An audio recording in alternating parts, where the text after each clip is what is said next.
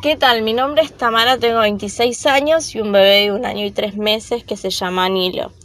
Mi bebé nació en plena pandemia, por eso no tuve la posibilidad de hacer clases de preparto, si bien leí algunos libros, me informaba mucho a través de redes sociales, a través de diferentes cuentas eh, de pediatras, eh, hay una cuenta también que se llama Mamá en Pandemia, que no es de acá justamente, es eh, de Chile, pero que a mí me ha servido mucho para poder sentirme cerca de otras mamás que estaban pasando lo mismo. Em, en fin, quería compartirles una experiencia mía que puede incluir tanto lactancia materna como maternidad eh, como puerperio. Por eso les quería contar eh, un poquito para que entiendan el contexto que además de no haber tenido clases de preparto, yo tenía una idea del parto y de la maternidad y de la lactancia que no era tan real a la que viví yo. En primer lugar, nací de, un seno eh, de varios hermanos, éramos cinco hermanos, y mi mamá siempre me, me, comentaba que el parto para ella era algo hermoso, que era re lindo coronar un bebé y sentir que nacía. Entonces mi idea era esa, yo me encontré con algo muy diferente, tuve un embarazo de riesgo con tiroides gestacional, diabetes gestacional y terminó en cesárea. Más allá de que eh, intentamos el parto natural no fue posible. Y mm, en fin, nos encontramos con mi marido aislados, los dos solitos con un bebé en casa, aprendiendo el proceso de maternar y también entendiendo cómo, cómo era el acople para para lactar y para que el bebé esté sano y tome mucha leche y esas cosas normales. Em, en fin, algo que a mí me, generó mucho mucha sorpresa son los dolores de entuerto. Yo no sabía lo que era un dolor de entuerto. Para el que no sepa, les describo más o menos que son como Em, latidos que en realidad son contracciones que hace el útero al momento de dar la teta.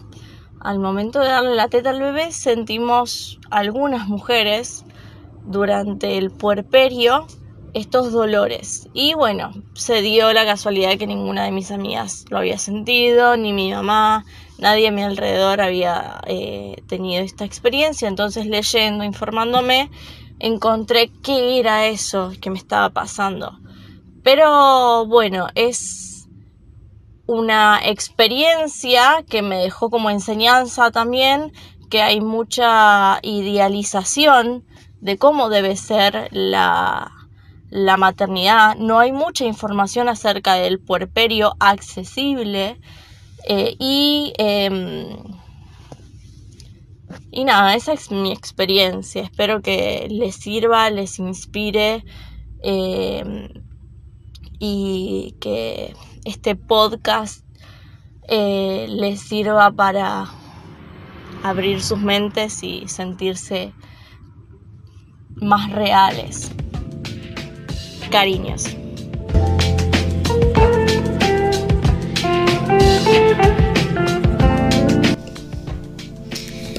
Hola a todos, ¿cómo están del otro lado?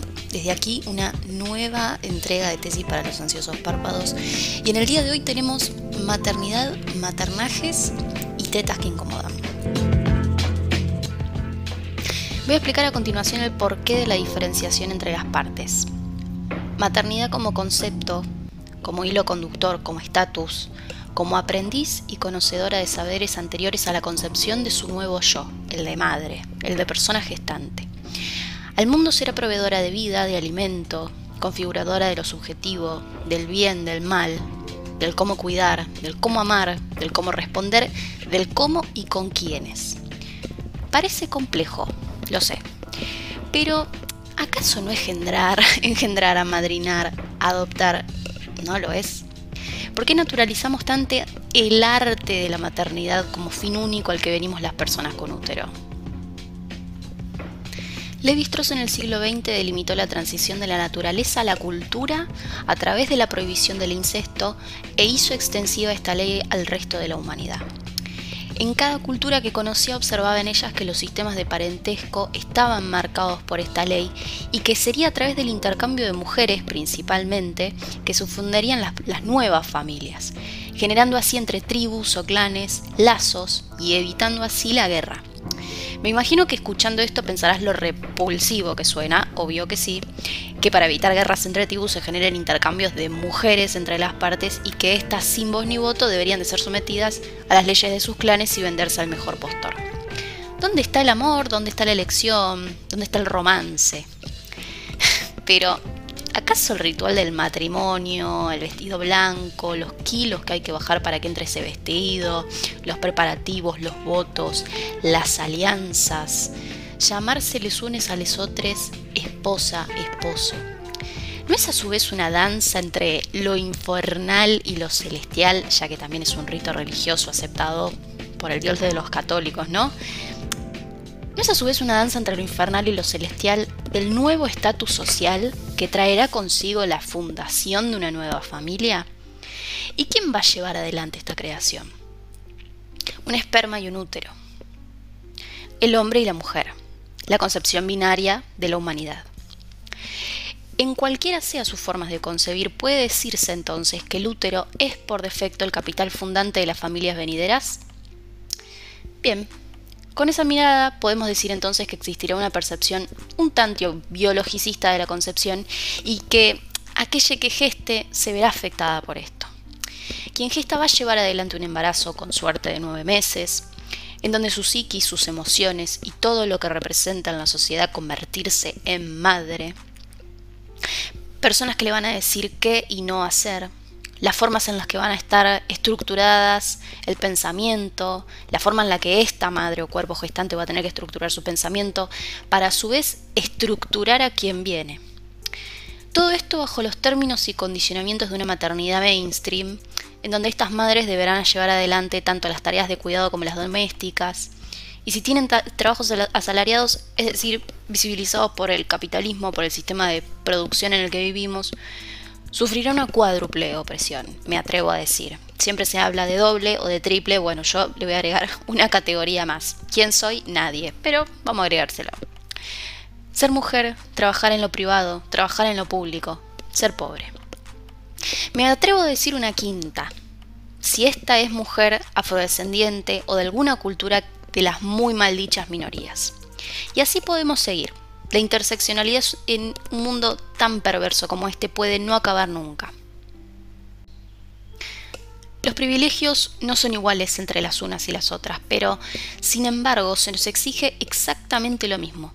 Ser perfectas, rendir, producir, estar preparadas, defender las crías, educarlos bajo las leyes de la Santa Biblia, por tomar una religión, siempre proactivas, listas, a la orden, según las leyes naturales, dirían los evolucionistas o, pregoneros del estado de naturaleza, es lo que vinimos a hacer. Es nuestra tarea. Quien lleva el útero lleva la, la, naturaleza consigo, ya que ésta tiene la capacidad de concebir y su vínculo con su hija va a ser único, excepcional e incorrompible. Todas estas categorías, por supuesto, tienen un peso estrepitoso. No quiero profundizar mucho sobre el labor masculino en esta relación, ya que Va a haber un capítulo exclusivo donde retomaremos tanto los, postulados de Levi-Strauss como a quien mencionaré a continuación, Sherry Ortner, una de las pioneras en, la Academia de la Antropología Feminista, pero lo que sí la, quería citar un poco como para retomar esta idea de que los cuerpos gestantes han estado vinculados estrictamente al mundo de la naturaleza y de lo privado, y los, hombres al mundo de la cultura, lo público y los negocios. Los varones construyen el mundo y las mujeres crían a los varones y mujeres que van a vivir en él. Es por eso me parece fundamental plantear esto que, nos dice Jerry Horner. ¿Es la mujer al hombre lo que la naturaleza a la cultura? Sobre este punto también quiero detenerme y me gustaría que escuchemos ahora a alguien que sabe, a alguien que, que vino a mostrarnos o que se ha formado para eso sobre cómo es ser madre hoy, sobre todo en un mundo de colapso, en un mundo de tanta incertidumbre, si ya vivíamos en un sistema, el sistema de la incertidumbre, el sistema de la especulación, imaginémonos ahora cómo las categorías se han transformado entendiendo que vivimos en un mundo en donde, generado por una pandemia mundial, en cualquier momento el estallido es inminente e inevitable. Le dije a Roque que venga, Rosa Aracho, es poricultora y además es compañera de trabajo ella tuvo a Feli hace más o menos, eh, no me quiero equivocar, pero Feli tiene dos años. Y no me voy a olvidar más que el día que, ella nos contó que estaba embarazada, todas nos pusimos a llorar, o por lo menos las personas que nos enteramos en ese momento, porque conocíamos el deseo que había detrás de esas ganas y de esa necesidad de llevar adelante un embarazo, de gestar, de tener, de tener esa experiencia. Y luego esa experiencia de ella se convirtió en un oficio. Así que quiero invitarles a que, a que la escuchemos. Eh, yo tomé algunas de las preguntas que, nos hicieron por Instagram. Eh, ella nos va a hablar más que nada mm, todo, todo más orientado a la lactancia. Así que nada, seguramente eh, va a salir mucho debate de esto. Y bueno, les dejo con esta mini entrevista que, le hice a Ro sobre lactancia, entendiendo también la, frustración que puede generar esto por todo lo oportunamente mm, discutido hace, hace instantes o, puesto, digamos, en, en la mesa, ¿no? A las mujeres se nos da por dado que hay cosas que ya sabemos o que deberíamos de saber cuando nunca fueron aprendidas y cuando nuestra tarea natural no es reproducirnos, ni es gestar, ¿Tenemos una función biológica? La mayoría sí. ¿Lo tenemos que hacer? No.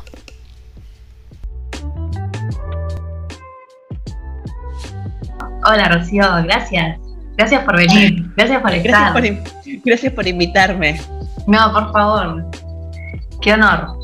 Bueno, te invitamos a este espacio porque queremos saber algunas cosillas que nos fueron llegando eh, y que bueno, que podemos ahí empezar a clarificar en la medida de, que lo vayamos conversando también.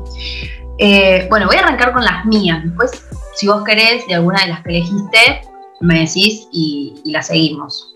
Dale. Em, bueno, yo recién hace poquito te estaba preguntando sobre la lactancia prolongada. Em, ¿Qué pensabas de la lactancia prolongada y del destete natural? Em, ¿Cuál es la mirada de las policultoras en ese sentido o, cuál o cómo las, las acompañarían, digamos, ese proceso? Siempre desde el deseo, obvio, nosotras siempre vamos a acompañar desde el deseo a ninguna mamá que esté lactando, le vamos a decir, la lactancia es prolongada hasta los 2, 3, 4, 5, 6 años. Eh, la lactancia, según la Organización Mundial de la Salud, es hasta los 2 años y más pero ya es deseo de la madre propio de qué es lo que le dice su cuerpo, porque hablando de lactancia es esto, ponerle el cuerpo. Entonces siempre las poricultoras vamos a acompañar a la mamá hasta donde ella decida. Si hay algo, si en algún momento de su lactancia algo le hace ruido, ya está cansada, quizás eh, incluso muchos destetes se dan por la mirada del otro, ¿no? Porque ya ves a un nene de tres años, por ejemplo, que va, come la manzana, viene, juega, sube, y de repente lo ves prendido a la teta, quizás a las madres a veces la mirada del otro las hace sentir incómodas y piensan a, comienzan a pensar de sería el momento, bueno, nosotros ahí las vamos guiando de ¿es realmente tu deseo de respetarlo o es por la mirada ajena o es el deseo del otro? ¿Qué es, ¿Qué es lo que sentís vos? Y la verdad es que a mí me gusta la teta, fantástico entonces, y vamos a trabajar esto de que no tiene que importarle que es su cuerpo, cuerpo. O sea, si ella, hasta donde ella diga, ok, pero siempre acompañamos y trabajamos esto de, bueno, pero ¿es, es propio o es ajeno? Y, pero ¿por qué importa más lo de afuera que tus ganas de? Si es un momento de conexión, si es un momento de intimidad con tu hijo. Eh, esa es la manera que nosotros abordamos eh, los destetes.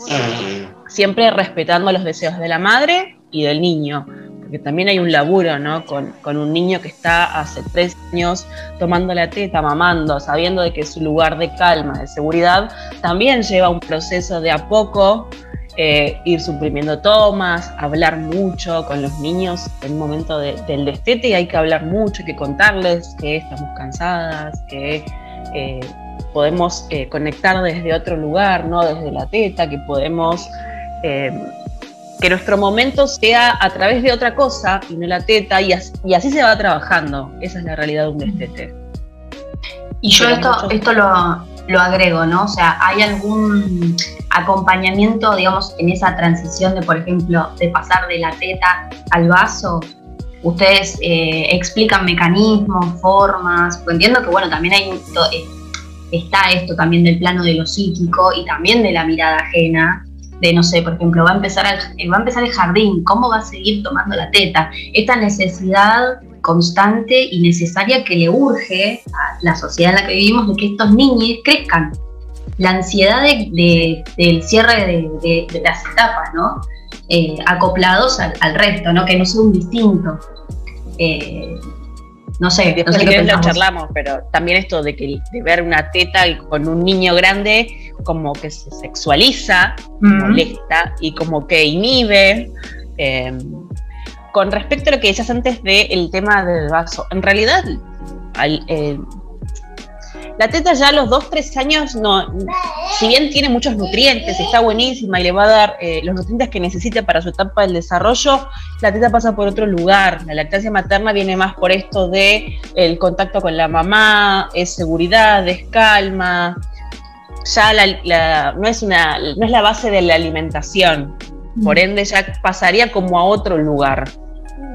Por esto de si empiezan a tomar, incluso a partir del año ya pueden empezar a tomar leche de vaca y empiezan a comer y todo. Como que prolongado ya viene desde otro lugar, viene más desde un lugar psíquico que desde de un lugar de que lo está alimentando puntualmente como alimento. Sí.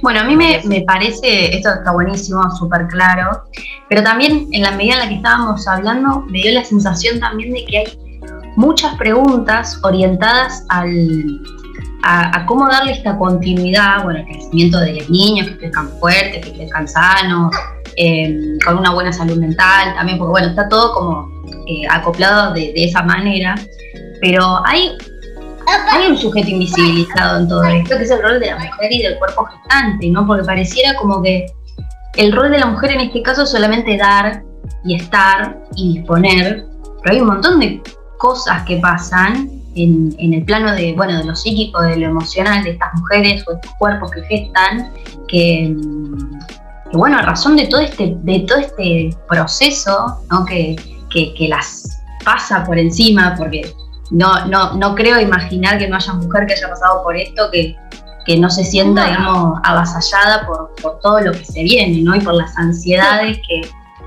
que produce traer una vida al mundo, las responsabilidades, em, un mundo de tanta desigualdad. Digo, bueno, pienso, ¿no? Debe, haber mucho de eso. ¿Qué, pasa em, con esta mujer que tiene que, tiene que dejar de darle la teta al niño? El momento del destete en la mujer, puntualmente, al margen de esto que hablamos antes, de la mirada del otro y demás, eh, cuando llegan mujeres que dudan de, si es el momento de destetar o no, es porque también esto de ellos están vinculados a través de la teta, es como esto que nosotros le damos calma, que le damos tranquilidad, que le damos seguridad y por ahí no encuentran otra forma de relacionarse con sus hijos y ahí es donde también acompañamos, donde hablamos, les pedimos que hablen muchos con ellos, que mamá también está para sentarme y pintar con vos, eh, también está para sentarte y juguemos con lo que fuera. Eh, como se trabaja tanto con el vínculo que genera la, teta, la, lactancia materna, también salir de ese lugar, ¿no? Decir, pero para, si yo le estoy quitando algo que le hace bien, si yo le estoy quitando algo que le da seguridad, que le da calma, ¿por qué se lo, se lo voy a sacar? ¿Y cómo me voy a empezar a relacionar con él? Se trabajan de esa, de esa forma, tratando de buscarle la vuelta de la vida familiar que conllevan, porque no todas las familias son iguales, buscar la manera de eh, relacionarse, tratar de sacar de un lugar y encontrar otro espacio de contención, eh, otro espacio para, de juego. Me ha pasado de tener una mamá que estaba destetando y me decía, yo aparezco en el momento familiar, en el momento de juego y soy como una teta. Como que, claro, ella no encontraba otra manera de relacionarse con su hijo si no era con la lactancia. Y bueno, es trabajar formas, buscar, a ver cómo es su, su vida su día cotidiano, cuáles son las actividades, bueno, dónde podemos sacar una teta y meter otra actividad con mamá y de ahí se va laburando. ¿Qué pasa? No, vos, me decís que, que, por lo menos por, las historias que estamos relatando, eh, existen o hay muchísimas mujeres eh, o, cuerpos gestantes que se vinculan a través de la teta con sus hijos. ¿Qué pasa con estas mujeres que no pueden amamantar? ¿No? ¿Qué, ¿Qué, pasa con estas mujeres que se encuentran con su bebé nacido, recién nacido y no les baja la leche, no pueden amamantar por alguna cuestión fisiológica?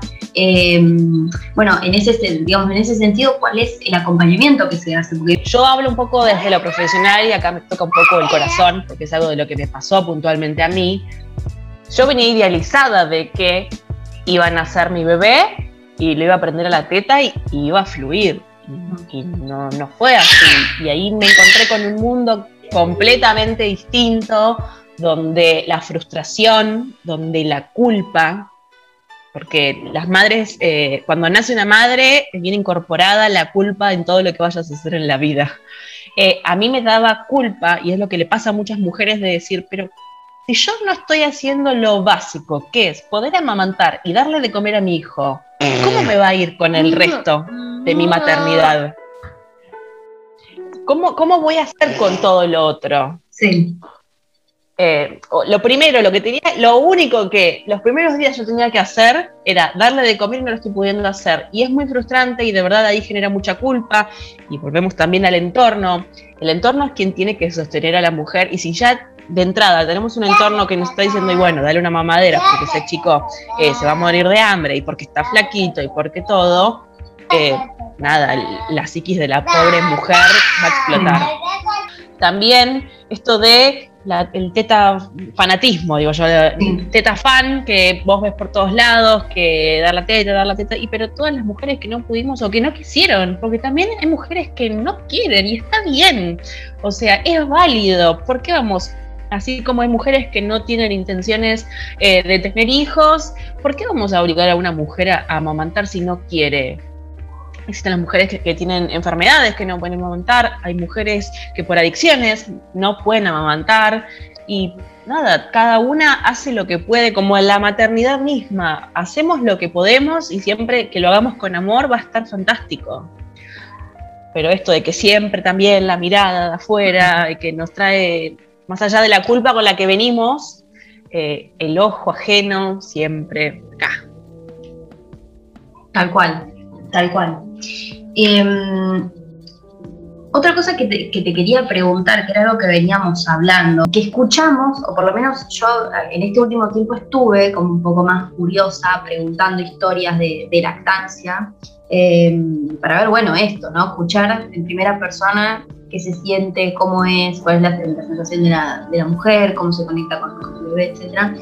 Em, y es increíble que cada vez que vos hablas con, una persona que, fue madre o que gestó, eh, toda la acción ritual que hay en torno a la lactancia y la cantidad de mitos que hay.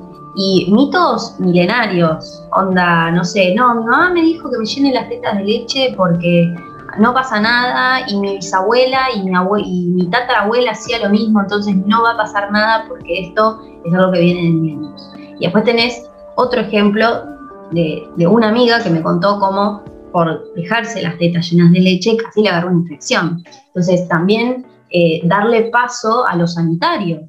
Eh, pareciera como que las mujeres en cierto punto necesitamos seguir invisibilizando estas cosas que no sabemos y que no aprendimos porque nadie nos enseñó, nadie, nadie vino con, con el libro gordo de PTT, vivía mi madre, abajo del brazo, sabiéndolo todo. ¿no? Entonces también son un montón de cosas las, que se ponen en juego. Y uno apela a el recurso de hablar con otras mujeres que tengan la misma experiencia y que en cierto punto decís, bueno, esta me va a sacar del apuro. Pero lo que le funciona a ella quizá no te funciona a vos, ¿no? La necesidad de que sea algo también personalizado, y bueno, y ahí es donde entran ustedes también. Sí, eh, de hecho, yo creo que la lactancia es. Eh, si bien he escuchado muchos mitos sobre muchos temas en la vida, nunca escuché tantos mitos como la lactancia. Tantas cosas que ah, incluso sigo escuchándolas cada vez que hacemos rondas de preguntas en Instagram y siempre me aparece una nueva.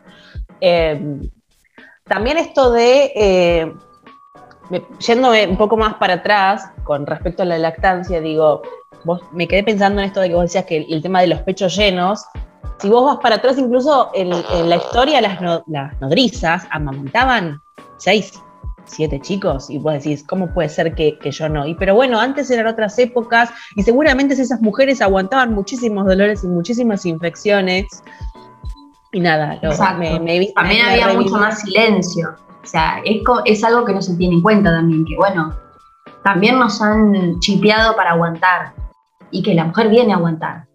Por eso, a ver, una como profesional, yo apunto tanto a que, no sé, no puedes pagar una consulta, eh, chequear un hospital donde haya lactarios, donde haya información de profesionales que se hayan especializado en lactancia, eh, a una puerta en Instagram, hacerle una pregunta, no sé, pero... Eh, si bien encontramos en nuestras familias, en nuestras madres, en nuestras amigas, un montón de información por experiencia propia, realmente es información a veces que no, no está buena porque tu cuerpo no es el mismo que el de ella, porque arrastramos cosas que ya no van más, gracias a Dios nos fuimos actualizando. Incluso en, mi charla de lactancia de ayer, mi mamá estuvo conectada en mí dice, esto es todo lo contrario a lo que yo supe y mi mamá es enfermera mm. y trabajó toda la vida en un hospital y siempre fue, siempre se actualizó, o sea, como siempre fui muy canchera con la información y me dice, todo lo que vos dijiste para mí siempre fue todo lo contrario, siempre hice todo lo contrario con ustedes. Sí, porque es así, porque ahora todo, todo se actualizó y porque también esto, bueno, ¿no? de poder acceder a información, si hay alguna duda, si no está bueno lo que está pasando, si siento que esto no está funcionando bien, de tratar de recurrir a un profesional de la salud, porque existen personas que nos formamos y que llevamos con mucha responsabilidad esto, ¿no? De poder acompañar, de poder dar información de lactancia, no sé, esto de los pechos llenos, a los pechos hay que drenarlos, eh, no existen, no hay, no hay pastillas, no existen test ni, ni levadura que haga que una eh, produzca leche, sino que lo único que necesitamos es, es a un bebé que es a una succión. Y así te puedo decir un montón de cosas más que se dicen, que no sé, a los bebés hay que darles té para que duerman y no todo lo contrario. Pero digo, esto de no quedarnos quizás con lo que, si a mí me dijeron que haga esto con mi bebé y me resuena en la cabeza, che, no sé si está tan bueno, busca información. Consultar. Eh, exacto. Pedir ayuda, ¿no? Sí. sí, pedir ayuda, tal cual. Esto viene un poco a colación también porque, bueno, por lo que veníamos hablando la semana pasada también de indignación por el, por el de Pampita, eh, que obviamente no es por ella como figura en sí, porque ella está respondiendo también al mismo sistema de, estereotipos y patriarcal al que tiene que seguir, digamos, siéndole funcional para poder trabajar, para poder seguir sosteniendo su, imagen de modelo, flaca, divina, hegemónica, o sea, es como hasta qué punto uno le puede echar la culpa si ella tiene, si le dio de comer a su familia toda la vida a razón de, eso, ¿no? de, su propio cuerpo.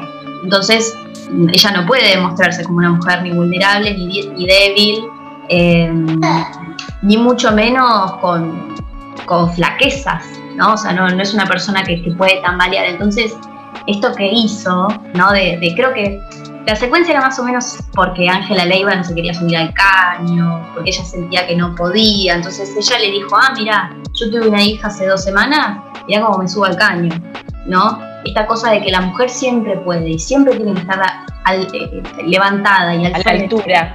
A la altura, claro. Em, entonces, eh, a ver, los medios de comunicación en este sentido juegan un rol excepcional para la construcción y, digamos, la, sí, la, constitución, digamos, de de la identidad o de los imaginarios de estas personas que van a gestar. Pues ve la vena pampita y dice, ah, bueno, si yo en dos semanas estoy así, ¿sabes qué? No pasa nada. Y no te hablan de todo lo que deviene después, ¿no? Todo el bajón, ¿no? El, bueno, ahora otra vez. El vaivén de emociones, cómo las hormonas hacen un zigzag increíble, eh, no sé, todos los procesos que atraviesa nuestro cuerpo, de volver a acomodarse, de mismo el sangrado posparto, digo, son, son muchas cuestiones que se, nos ven atravesadas a las mujeres o a los cuerpos gestantes eh, después de haber parido, sea por cesárea o sea de manera vaginal. Digo, es, es mucho. Estaba muy indignada porque, claro, es esto. Yo pienso eh, en las que vendrán, los que vendrán, en cómo mi hermana, quizás, de veintitantos que el día de mañana quiere ser madre va a decir, pero claro, si Pampita a los 15 días ya estuvo colgada del caño. Y cuando ella se vea con la panza colgando, como te queda los primeros días, cuando no tenga ganas de levantarse de la cama porque está cansada, porque no duerme, porque le duelen los puntos, sea de la cesárea o lo que fuera, digo, ¿cómo se va a sentir? Se va a sentir terrible se va a sentir que ella es una vaga, se va a sentir que mm. ella es menos. ¿Y por qué dejamos que los medios de comunicación siempre nos hagan sentir menos, siempre nos hagan sentir que somos un cuerpo? Porque no todas recuperan el cuerpo a la semana, al mes, no es como todo el mundo te dice que si vos das la teta enseguida vas a bajar de peso. No, seguramente bajes de peso un poco porque ya el bebé nació y te deshinchás y todo, pero no vas a bajar 20 kilos por dar la teta. Muchas mujeres no bajan. Como en cierto punto, no sé, volviendo a poner el, o sea, volviendo de nuevo, ¿no? A poner el cuerpo. Y esto que hizo Pampita en cierto punto fue como, miren, otra vez soy objeto de deseo. Miren, sexualícenme de nuevo, está bien, ¿no? Y bueno, esto, estos comentarios ni hablar, ¿no? De bueno, bueno, ahora vos empezás a dar la teta y vas a empezar a bajar de peso. Eh, como que otra vez, otra vez tengo que ser objeto de deseo para que alguien esté ahí, no sé qué, volver a ser madre, o sea, ¿cuál, es, eh, dónde está eh, el secreto, ¿no? La necesidad de automáticamente ser sexualizadas, porque si no, no, no vende, no, no sirve, ¿no?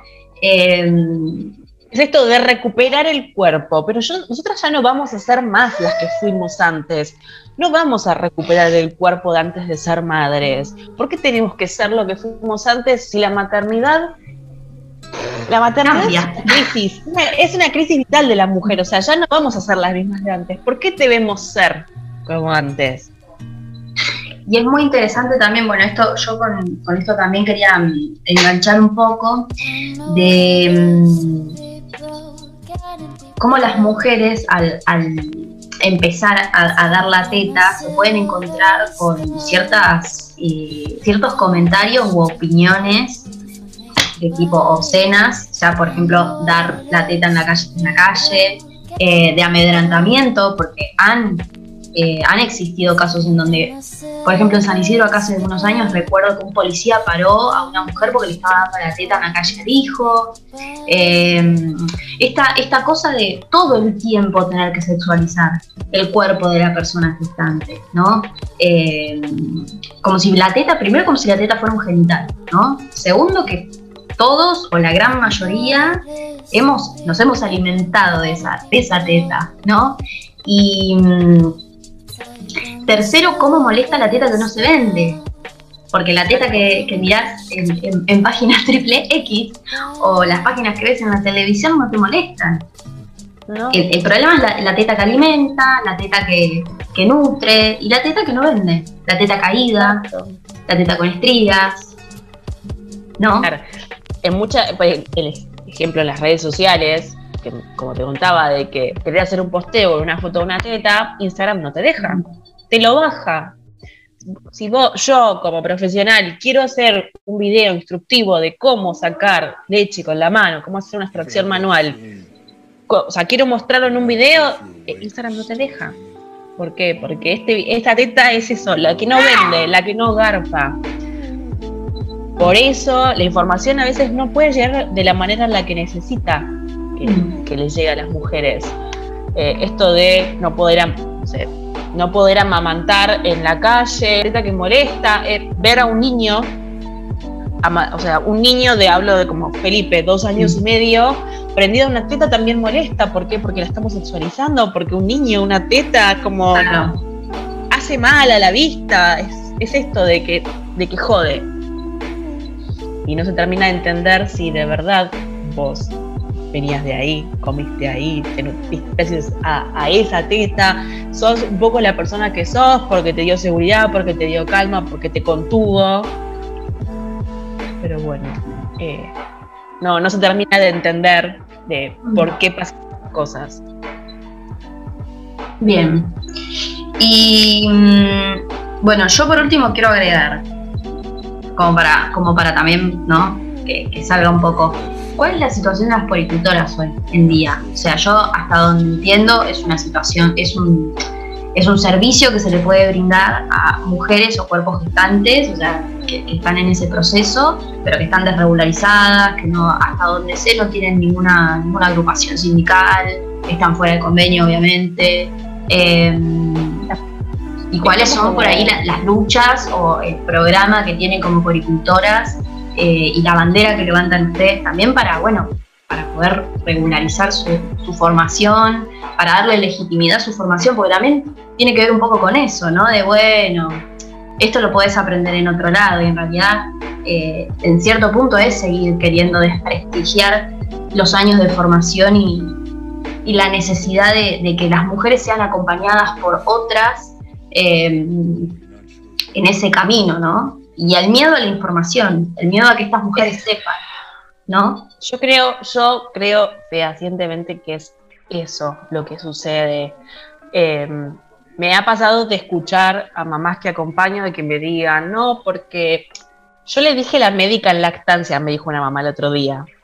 No, porque yo le dije que estoy trabajando con una médica en lactancia y él, lo que me manifiesta ella que le dijo, no, no, no, médicas no, son mujeres que te ayudan a, vos a dar la teta, pero ellas no son médicas, no, no entienden nada, no tienen una formación, no tienen un título, un señor pediatra puede ser. Mm.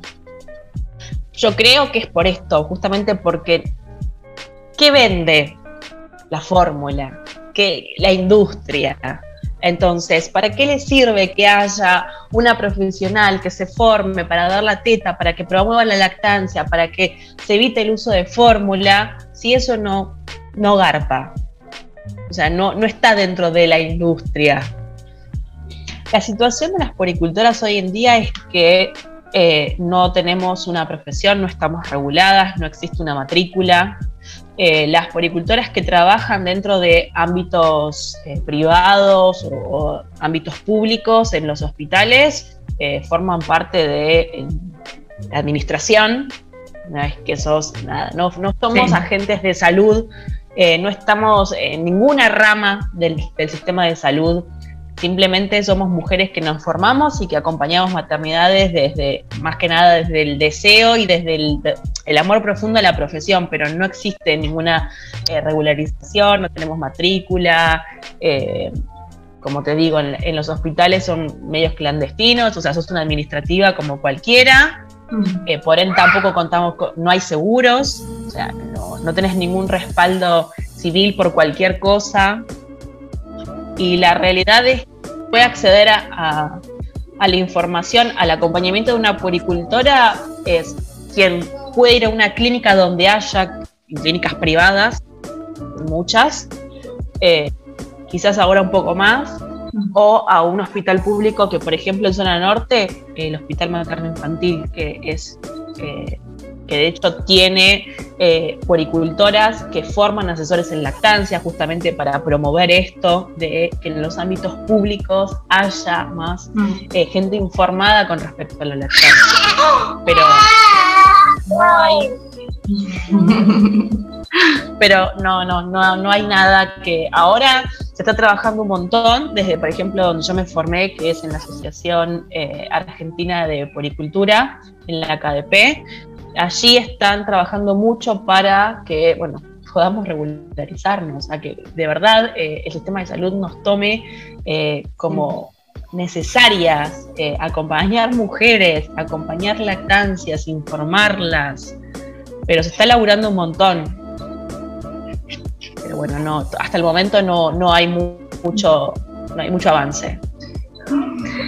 Yo creo que para, cerrar así por, último, no, te, no más, creo que en cierto punto proletarizarlas o regularizarlas es eh, asumir que la maternidad no es para no es para todos, o sea, que no, es una cosa así como así, que la maternidad como consecuencia por lo que nos queda a las mujeres, por las tareas de cuidado que, que, van a venir a consecuencia de eso, por las crianzas que vamos a tener que llevar adelante, es un laburo. Así que esta invisibilización generalizada que hay no me parece que sea eh, ni inocente ni, eh, ni, ni, es una evasiva por, bueno, por, por error, por ignorancia.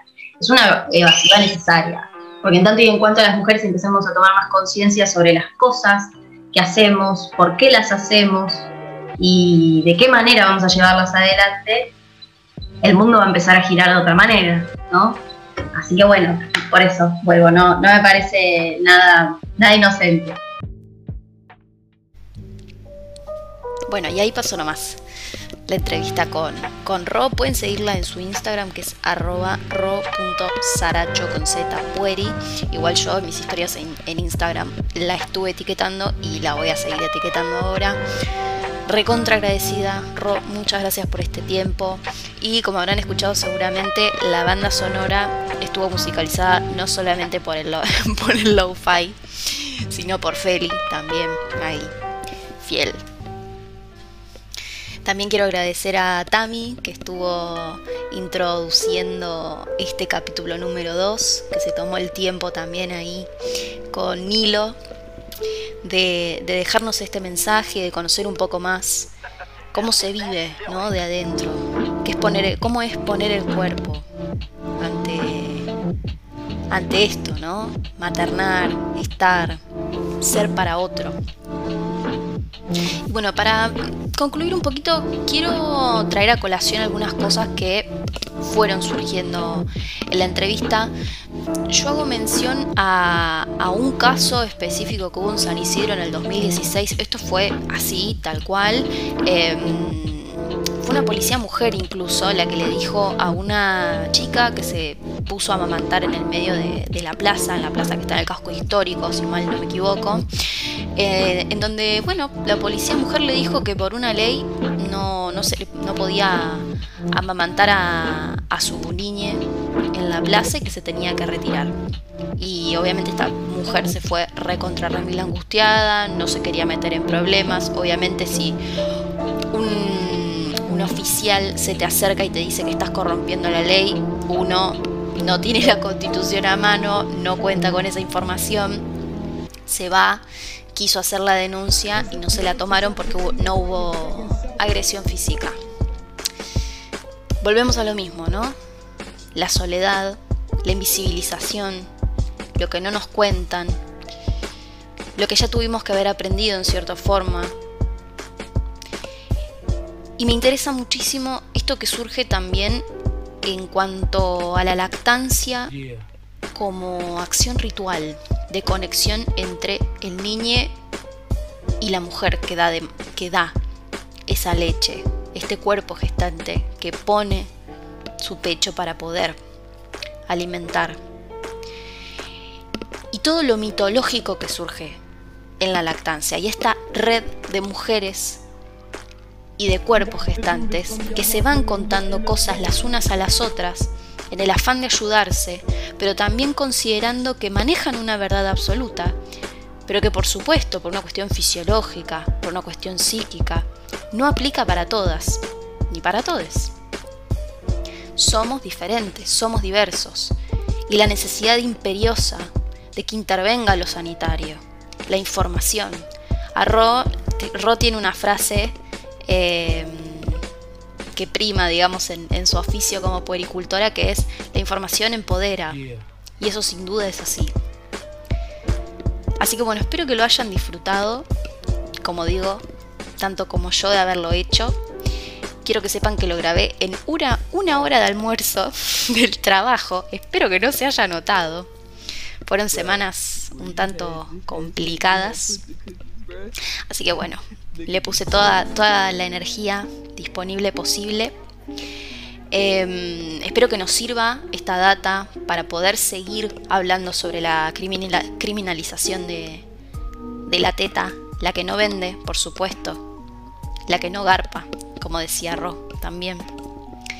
Que podamos seguir hablando sobre crianzas, que las crianzas en un sistema en el que vivimos de purísima y durísima desigualdad no pueden aplicar las unas con las otras de la misma manera, que hay que tener en cuenta que los cuidados y las protecciones van a ser diferentes. Hago esta una pequeña síntesis de, de una etnografía de Castilla, de una antropóloga, que ella cuenta cómo hay ciertas mujeres que en los barrios utilizan ciertas formas de, disciplinar a sus hijos que son cuestionadas por otras madres o que una madre de clase media no lo haría, a sabienda de que esta mujer está disciplinando de cierta forma a sus hijos, porque peor es que los agarre la policía, peor es cómo se los puede comer el mundo de afuera. Preferible es que ellas disciplinen y adoctrinen, a que los adoctrine el mundo, la bestia, lo que hay afuera. Es por eso tan importante que hay que hacer especial hincapié en esto. Somos diferentes. Aunque compartamos los mismos intereses, los mismos deseos, las mismas formas de actuar, sentir y pensar. Hay una diversidad que nos enriquece y que nos hace únicos. Y es en lo colectivo y es en la diversidad donde van a empezar a pasar las cosas buenas. Cuando entendamos que somos únicos e irrepetibles y diferentes. Pero hay una premisa en común. Todos vivimos bajo un mismo sistema, como apelando un poco a los recursos del primer capítulo, de estereotipos, de formas preestablecidas de ser, pero que podemos romper con información, sabiendo que lo que vos pensabas que eso era así, es una construcción social y podemos hacer cosas diferentes. Como siempre, siento que me quedo cortísima, pero bueno, ya vamos como casi una hora de podcast, así que vamos a dejarlo acá. Espero que les haya gustado este capítulo. Esto es Tesis para los ansiosos párpados. Los veo en el capítulo 3. Síganme en Instagram, en YouTube, denle like, agreguen los favoritos, díganme cosas lindas en redes sociales y los veo pronto. Y por último, Ah, nunca terminado, ¿no? Pero quiero dedicarle este capítulo a mis amigas madres, a las que vendrán, a mi abuela, a mis tías y a mi mamá.